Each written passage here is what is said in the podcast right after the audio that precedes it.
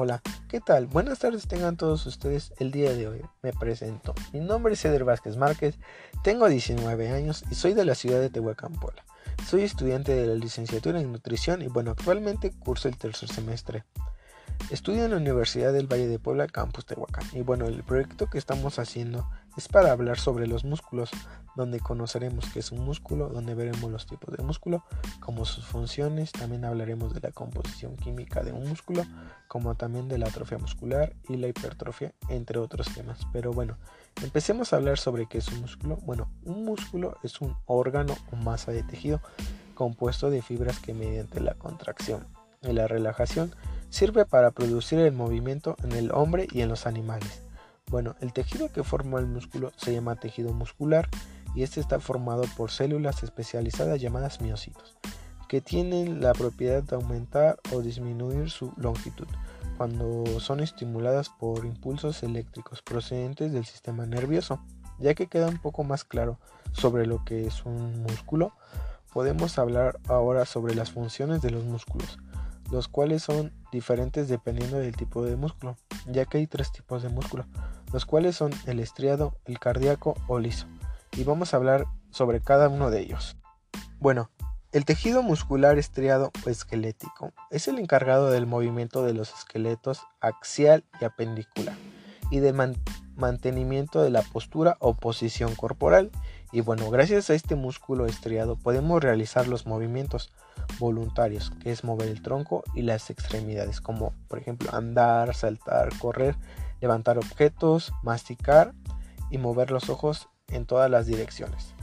Estos son algunos ejemplos de lo que hace el músculo estriado.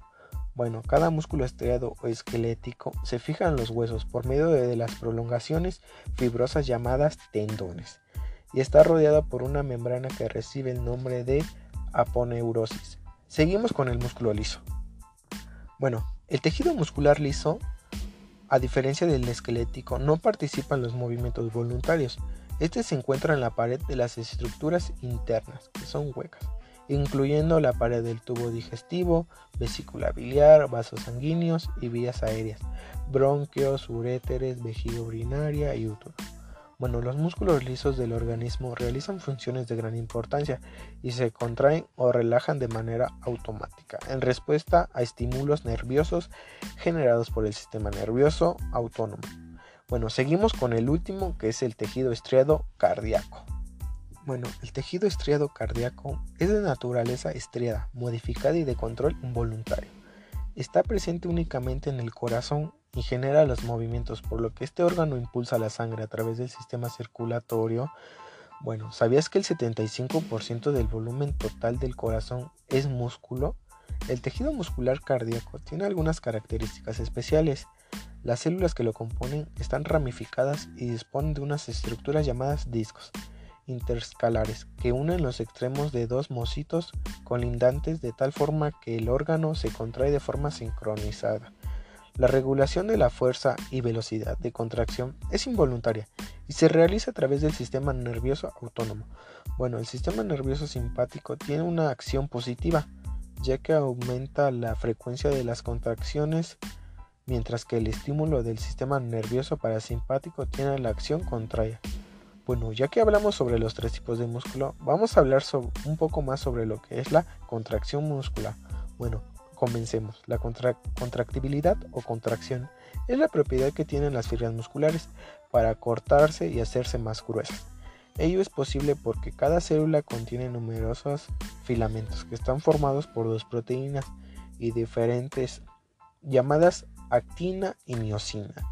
Ambos tipos tienen aspecto diferente. Los filamentos de actina son delgados y de color claro, mientras que los de miocina son de color oscuro y gruesos se alternan entre sí. Y un ejemplo podría ser como cuando entrelazan los dedos de las manos. Sería el ejemplo de cómo es que se hace la contracción. Bueno, pero hablaremos ahora sobre la composición química del tejido muscular.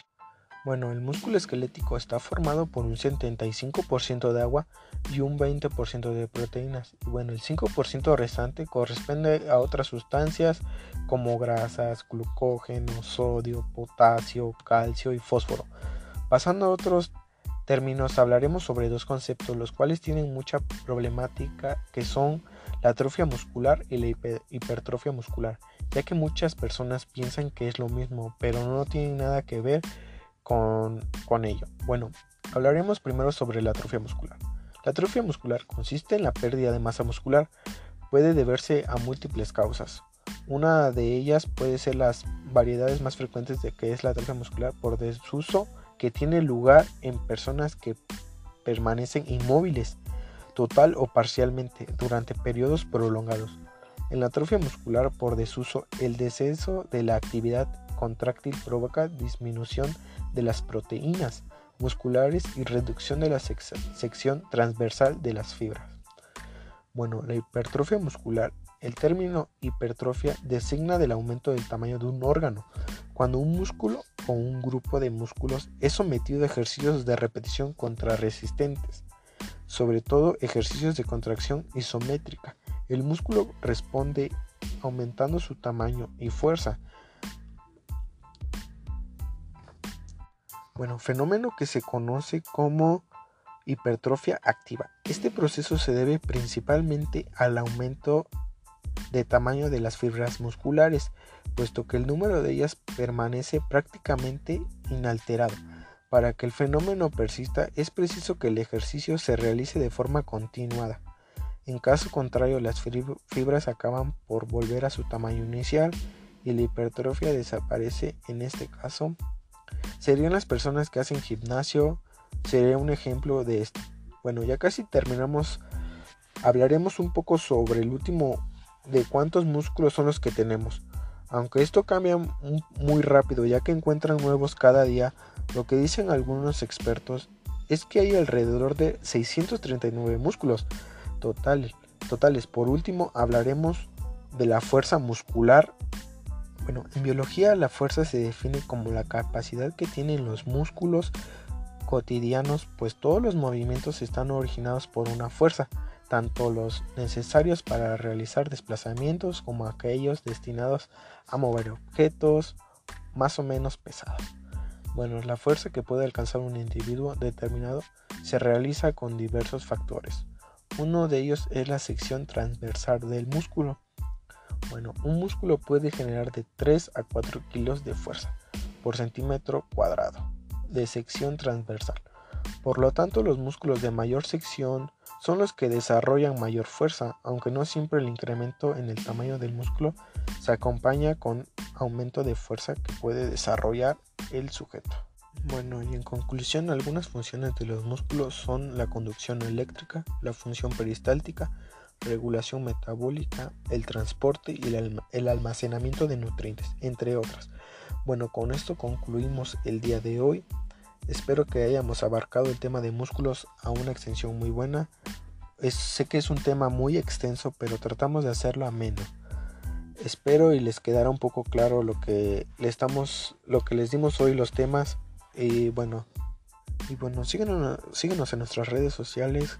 En Instagram aparezco como Eder15615 y si tienes alguna duda no dudes en mandar correo electrónico el cual es nt15615.vp.edu.mx. Y bueno, nos seguimos viendo. Un saludo muy grande y hasta la próxima amigos.